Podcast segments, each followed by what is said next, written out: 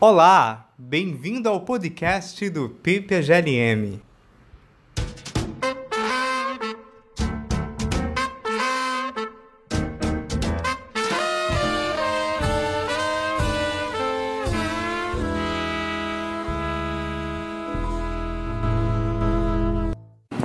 Olá, sejam todos bem-vindos ao podcast do PPGLM. Meu nome é Carmel Ramos e atualmente curso doutorado no programa. Minha pesquisa é sobre a questão da teologia política e estou me debruçando sobre um texto de um filósofo chamado Baruch Spinoza, intitulado Tratado Teológico Político. Ao longo do meu percurso na pós-graduação, me concentrei em temas de filosofia prática, sobretudo moral e política, sempre no século XVII. No mestrado, estudei a correspondência entre Descartes e Elizabeth da Boêmia, procurando mostrar como a carta fornece um contexto formal privilegiado para a elaboração de determinados conteúdos de filosofia prática, notadamente uma medicina, uma moral e uma política de orientação cartesiana. Hoje conversarei com a professora Carolina Araújo, que também compõe o PPGLM.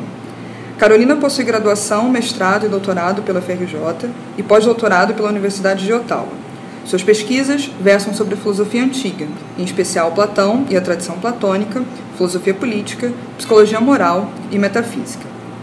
Desde o ano de 2016, Carolina elabora uma pesquisa orientada à questão das mulheres na carreira acadêmica de filosofia no Brasil. A pesquisa Quantas Filósofas tem caráter crítico e estatístico. Trata-se, em primeiro lugar, de reunir dados, antes não organizados e não debatidos, a respeito da quantidade de mulheres que integram os programas de pós-graduação no país, tanto na qualidade de docente quanto na de discente. Naquele ano, Carolina publicou, no site da Ampof, um relatório detalhado, contendo gráficos e tabelas, no qual compara os números de homens e mulheres em cada programa relativos ao ano de 2015. Confrontando a proporção de mulheres concluintes da graduação até a de professores permanentes dos programas de pós, a análise conclui que a quantidade de mulheres diminui em 48%, enquanto a de homens aumenta em 29,95%. Em resumo, a conclusão geral do relatório é a de que, eu cito o relatório da Carolina, uma mulher tem aproximadamente 2,5 vezes menos chance do que um homem de chegar no topo desta carreira profissional. Nosso objetivo neste episódio é conversar com a Carolina especificamente sobre um artigo publicado na revista Cadernos de Filosofia Alemã em junho do ano passado, 2019, que está disponível para acesso gratuito no site da revista que é www.revistas.us.br barra filosofia alemã, tudo junto com dois A's. Neste texto, intitulado 14 anos de desigualdade, Mulheres na carreira acadêmica de filosofia no Brasil entre 2004 e 2017, Carolina examina um intervalo de tempo maior em relação à sua pesquisa anterior. Sua conclusão a respeito das menores chances de uma mulher se perpetuar na carreira acadêmica de filosofia no Brasil em relação a um homem continuam válidas, e há uma descoberta adicional a de que há uma tendência de aumento na desigualdade ao longo dos últimos 14, 14 anos. Então eu gostaria de começar com uma pergunta mais pessoal, que é o que exatamente te motivou a iniciar a, essa pesquisa? Se a sua experiência na carreira acadêmica de filosofia no Brasil e talvez fora do Brasil foi relevante para você de alguma forma para resolver se debruçar sobre esses dados. Bom, olá a todos. Obrigada, Carmel, por esse convite. É um prazer conversar com você sobre esse tema. É, respondendo a sua pergunta, eu acho que motivações assim são sempre formadas por uma, uma rede de vários acontecimentos que sempre cruzam. É, nesse caso, estudar filosofia antiga, por exemplo, é uma motivação à medida que dentro dos textos de filosofia antiga, a discussão sobre a prática da filosofia, o modo como se pratica a filosofia, é uma discussão muito presente, né? Mas se você me pede para mencionar um fato específico, eu diria que uma motivação pontual foi um desabafo que eu ouvi de uma aluna uma vez, queixando-se do ambiente de vestiário, digamos assim, de uma aula de filosofia, em que um professor e a grande maioria dos alunos era de homens. Essa expressão, né, ambiente de vestiário, remete a vestiários desportivos masculinos, em que o isolamento de um grupo né, gera uma descontração e permite certa intimidade que se expressa numa certa linguagem compartilhada, com signos específicos, metáforas, piadas, enfim, toda uma construção de uma identidade de grupo que muitas vezes se opõe a um outro grupo, por exemplo, como das mulheres, que não é permitido nesse espaço. Essa, infelizmente, é uma experiência que me foi relatada depois dessa aluna por várias outras alunas em diferentes locais do Brasil. Eu, particularmente, como você pergunta pessoalmente, não vivi esses episódios que eu ouvi E perguntando-me a razão disso, né, eu me dei conta que eu sou um caso um pouco raro no Brasil, porque eu fui orientada por uma professora, que por sua vez foi orientada por uma professora, né? É, tendo em conta que a pós-graduação no Brasil é bastante recente, né, o doutorado de filosofia da USP é de 1941, aqui na, na Universidade do Brasil de 46. Enfim, essa sucessão de três gerações de mulheres filósofas não é, não deve ter ocorrido tão, tão frequentemente, né? Eu não tenho dados para confirmar isso, mas é, parece um caso um pouco mais raro. O fato é que se foi por isso ou não, antes do relato dessa dessa aluna, eu não tinha me dado conta do quanto esse universo predominante mente masculino era nocivo a várias colegas. É, partindo já para perguntas relativas ao seu artigo. Então, você afirma que resolveu retomar a pesquisa que você tinha feito inicialmente em 2016 para dar conta de alguns problemas de método. Eu vou citar o que você diz que são esses problemas. Em primeiro lugar, o fato de não distinguir entre cursos de mestrado e doutorado. Segundo, o fato de comparar diferentes etapas da carreira em um mesmo ano. E terceiro, o fato de não concluir qualquer tendência histórica sobre o problema. E aí eu queria que você explicasse alguns pontos relativos à metodologia do relatório, né? Primeiro, de onde são retirados esses dados, é, como é que, que eles foram manipulados e por que a escolha de analisar os dados em termos de progressão de carreira, de concluintes da graduação, mestrandos, doutorandos até professores permanentes. Bom, nesse artigo todos os dados são oficiais. Os que se referem à graduação são levantados pelo INEP trienalmente na ocasião da realização do Exame Nacional de Cursos, o ENAD da Filosofia. Os da pós-graduação são levantados pela CAPES e disponibilizados no portal Dados Abertos CAPES. Os dados da graduação são publicados de modo muito sintético e cifrados nos relatórios, então eles precisam ser um pouco desdobrados. Já os da pós-graduação são extremamente detalhados. Se vocês olharem as tabelas, são muitas tabelas, é muita quantidade de informação. E o que eu fiz foi sintetizá-los de maneira a organizar essas informações para que elas expressassem a informação específica que eu buscava. A progressão na carreira, que é a sua pergunta mais específica, não era o foco da minha atenção quando eu comecei a lidar com os dados pela primeira vez em 2015. Eu queria saber simplesmente quanto a proporção. Mas olhando os dados, ela emergiu como um problema, porque eu vi claramente que havia muito mais mulheres na graduação e muito menos mulheres é, no corpo docente dos programas, né? E, então, o problema da, da progressão na carreira surgiu da pesquisa ela mesma, não foi uhum. uma ideia que antecedeu a análise dos dados. Sim, correto. Bom, é, confrontando esses dados, eu achei que uma das conclusões interessantes que a sua pesquisa traz é que a proporção de mulheres discentes e docentes na pós-graduação em filosofia não é alterada em função da qualidade do programa de pós, tampouco da sua localização. É, então, a, a, você conclui que há indicativo de que a razão de uma maior ou menor presença de mulheres deve ser encontrada no ambiente de cada programa de pós. E aí minha pergunta seria, quais iniciativas você acredita que poderiam ser tomadas nesse sentido, tanto iniciativas restritas a cada programa de pós, quanto iniciativas de caráter nacional? Recentemente, é, o programa de pós da Universidade Federal do Paraná começou a adotar cotas para mulheres, né? Essa seria, imagino, uma das medidas possíveis?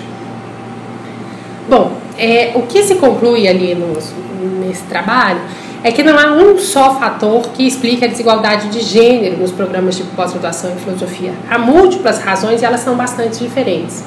Por exemplo, vou dar alguns exemplos. Né? O, programa, o programa de pós-graduação em filosofia da PUC do Rio Grande do Sul nunca teve uma professora permanente ao longo da série histórica levantada pela CAPES. Isso é desde 2004, eles nunca tiveram uma professora no seu quadro.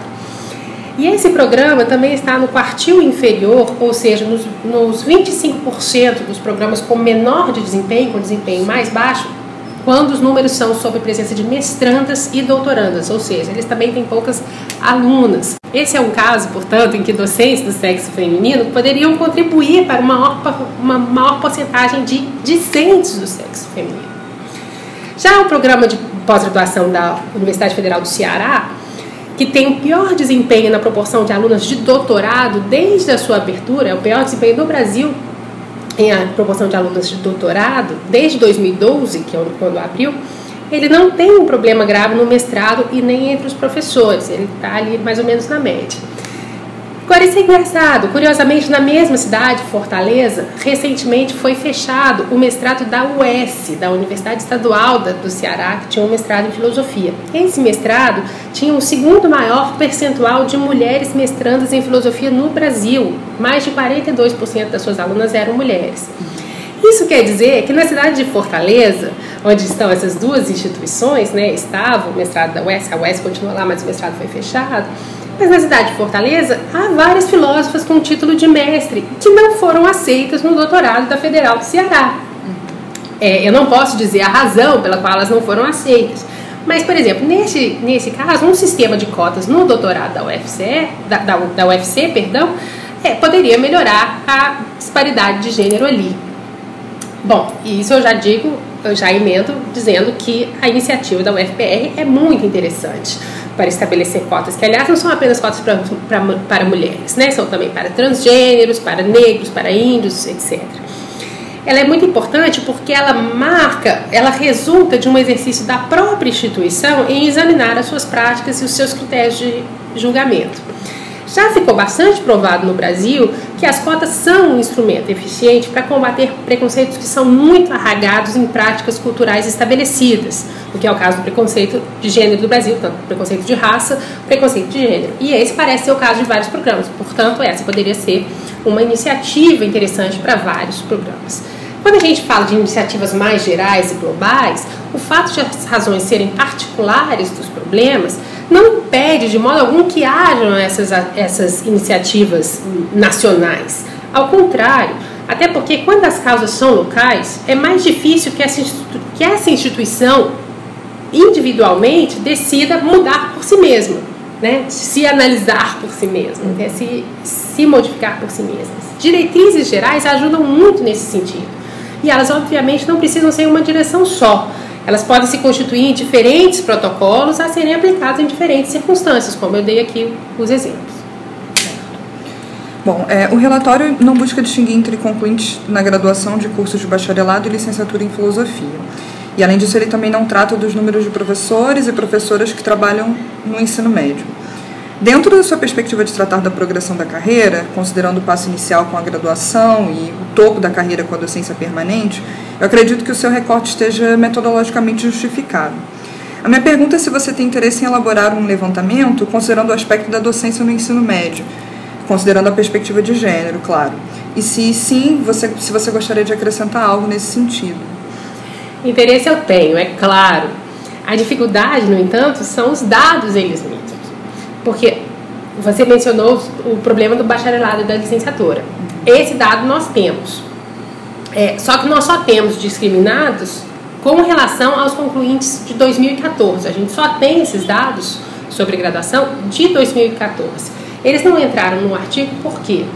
Como o interesse do artigo era levantar uma série histórica para tentar ver como é que isso tem se comportado ao longo de um período maior, essa distinção de categorias, bacharelado e licenciatura, faria com que a comparação com os anos anteriores, desse ano de 2014, fosse prejudicada. E aí eu perderia a linha histórica. Sim. Por isso eu não tratei disso. Mas eu posso dizer aqui e agora que em 2014 as mulheres eram 41,5% dos concluintes de licenciatura e que no bacharelado elas eram apenas 28,8%. Isso está publicado no relatório do INEP. Hum. Já sobre professores de ensino médio, mesmo professores de filosofia no ensino superior, na graduação, seja em filosofia, seja em outros cursos, né, porque a gente está trabalhando com pós-graduação, o problema é que não há dados oficiais e sem eles nós não conseguimos tirar nenhuma conclusão. Assim, quando eu falo da progressão da carreira, eu não estou falando de todas as etapas e de todas as variantes. Eu estou falando de uma conexão entre a base, a graduação e a formação também na pós-graduação e o topo, que seriam os docentes de pós-graduação. Eu não estou contente com saber só isso, eu queria saber uhum. tudo. Eu espero que um dia a gente consiga um censo que levante essas informações para nós e que a gente possa trabalhar com isso também. Bom, é, a, sua a sua pesquisa tem caráter estatístico e, sobretudo, informativo. Ela foi extremamente relevante, em primeiro lugar, para chamar atenção para um dado que todos aqueles que frequentam os cursos de filosofia nas universidades brasileiras, e aqui falando por mim, é, já tinham percebido a quantidade inferior de mulheres professoras e pós-graduandas. Um trabalho adicional, de ordem mais crítica, seria o de se perguntar sobre as causas dessa participação diminuta, né, a causa da ausência dessas mulheres. No seu texto, ao tratar da queda de mulheres na passagem da graduação para o mestrado, você afirma o seguinte: Não é propósito deste trabalho especular sobre essas razões. Limito-me aqui a indicar que um futuro estudo sobre as causas dessa desigualdade deve buscar as razões pelas quais tantas mulheres abandonam a carreira acadêmica no momento de ingresso da pós-graduação. Você poderia especular um pouco sobre algumas dessas razões? Eu especulo sim, mas é isso é especulação. Isso já não é mais baseado na rede, não nos dados que eu consigo demonstrar, né? E sim baseado numa certa rede de informações que eu tenho construído aos poucos, conversando com as pessoas é, no Brasil inteiro. Eu poderia fazer aqui uma lista de pontos, indo mais ou menos do mais extraordinário ao mais cotidiano, tá? Uma razão muito forte para que as filósofas desistam da carreira é o assédio, moral ou sexual ele existe e quando ele ocorre, ele gera um transtorno pessoal que dificilmente é superável pela vítima. Até porque a comunidade filosófica ainda é, é pequena né, e ainda tende a proteger os seus pares em detrimento dos denunciantes, então é difícil você estabelecer uma carreira. Porém, o assédio é uma causa muito rara, ele é muito pontual, é, pelo que a gente vê no Brasil. Né? E quando a gente compara o tamanho, os números do decréscimo das filósofas ao longo, da carreira, é, como você mesmo indicou no início, né, a gente é, é, difícil achar que o assédio responde por um número assim tão grande. É, ela não é uma razão central, ela é uma razão eventual, né? Eu acho que a gente precisa entender, a gente precisa combater, mas ela é uma razão pontual. Há razões que são mais estruturais do que casos de assédio. Por exemplo, as variações do que eu chamei antes né, do ambiente de vestiário. Então, círculos majoritariamente masculinos tendem a isolar as mulheres da conversa, é, em algumas vezes, né, não, não é regra, mas e também da posição de fala dessas, dessas pessoas nesse circuito, por exemplo, no ambiente da aula. Né?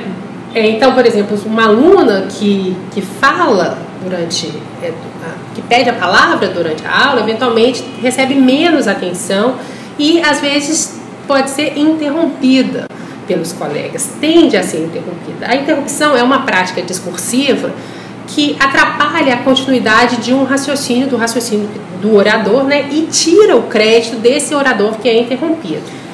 É, alguns casos de interrupção são seguidos do que se chama de macho explicação, em inglês é man explaining, né? que é a apropriação do discurso interrompido pelo interruptor, que em geral é um homem, porque essa é uma prática né, que se verifica mais em homens, né?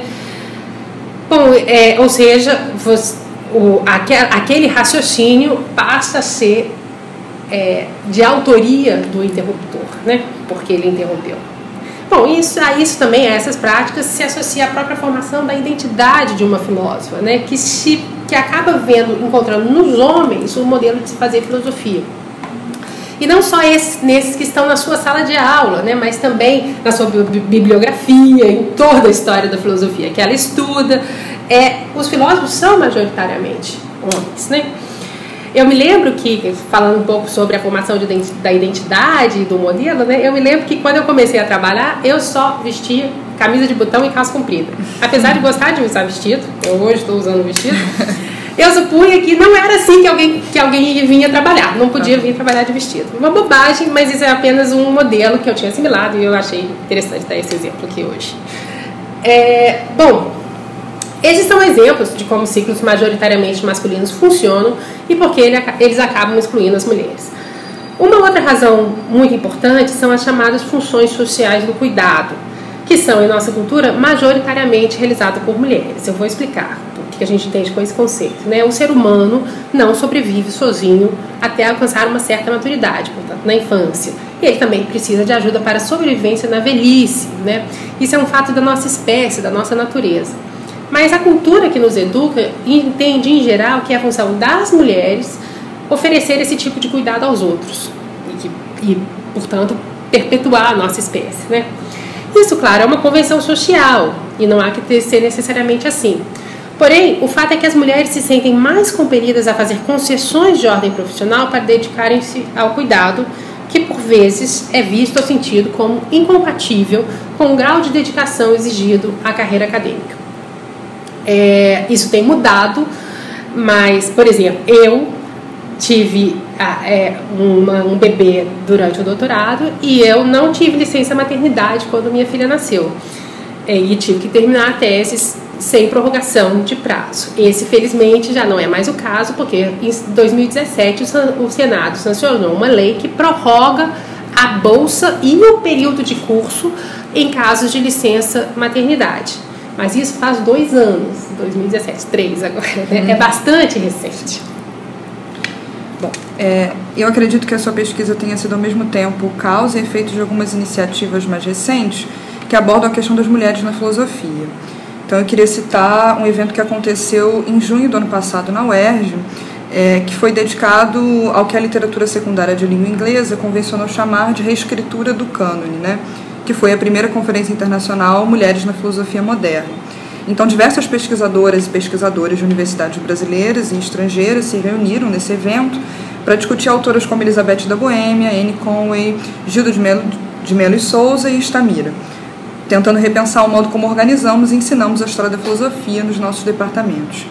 Mais recentemente, no fim de 2019, foi lançada também a Rede Brasileira de Mulheres Filósofas, que você faz parte. Você poderia falar um pouco mais sobre a rede, sobre outros projetos nesta direção? Bom, é bonito de se ver quantos projetos florescem no Brasil e no mundo lidando com essas questões. E é muito interessante ver o quanto eles são diversos. O resgate das filósofas na história, como você apontou no caso do evento da UERJ, é muito importante. Há muita coisa para ser feita nessa área hoje. Muitos textos estão no, nos fundos da, das bibliotecas, eles precisam ser editados, traduzidos, publicados, debatidos. Como eu disse, é importante que a gente conte a história da filosofia feita por mulheres. Mas não é só isso. Muitos dos pontos que eu indiquei agora, na, há pouco na minha especulação sobre né, as causas, né, eles vêm a partir de uma pesquisa filosófica sobre a posição social da mulher e sobre a historicidade da categoria de gênero.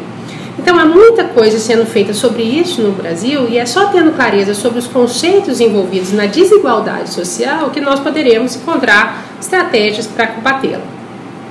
É importante, é muito importante reconhecer que esses são dois casos, né? Como eu disse, a filosofia feita por, por mulheres e a investigação sobre as mulheres enquanto questão filosófica histórico-filosófica, esses são dois casos de linhas de pesquisa, ensino e extensão que são relevantes à área da filosofia, que já têm produzido resultados relevantes, que são, por exemplo, discutidos nos GTs de Filosofia e Gênero e no GT Mulheres na História da Filosofia da ANPOF.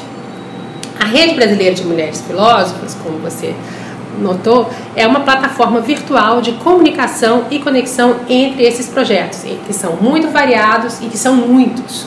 Ela tem o propósito de respeitar essa diversidade de linhas de trabalho e, ao mesmo tempo, proporcionar que eles se tangenciem, todas essas pesquisas se tangenciem em pontos diferentes e desses encontros mais conhecimento possa ser produzido. Rede, portanto, é múltipla, é plural. E agora a rede vai se expandir. Ela foi lançada em novembro de 2019, tem três meses agora, com o propósito de conectar projetos que relacionassem filosofia e mulheres coordenados por doutores. Nós agora decidimos coletivamente deixar de exigir essa titulação e passar a apoiar e divulgar todos os projetos nessa linha que serão coordenados por professores de filosofia, sejam eles da educação básica ou da educação superior. Com isso, a rede pretende se tornar um grande repositório e distribuidor de informações sobre essa questão. O que nós estamos fazendo, vocês podem conferir no nosso site www.filosofas.org. Bom, queria então agradecer a Carolina pela participação no nosso podcast e convidar os ouvintes a lerem o texto da Carolina, se informarem sobre o tema e levar as questões debatidas ali para os seus ambientes é, profissionais e pessoais também. Obrigada. Obrigada, Carmel.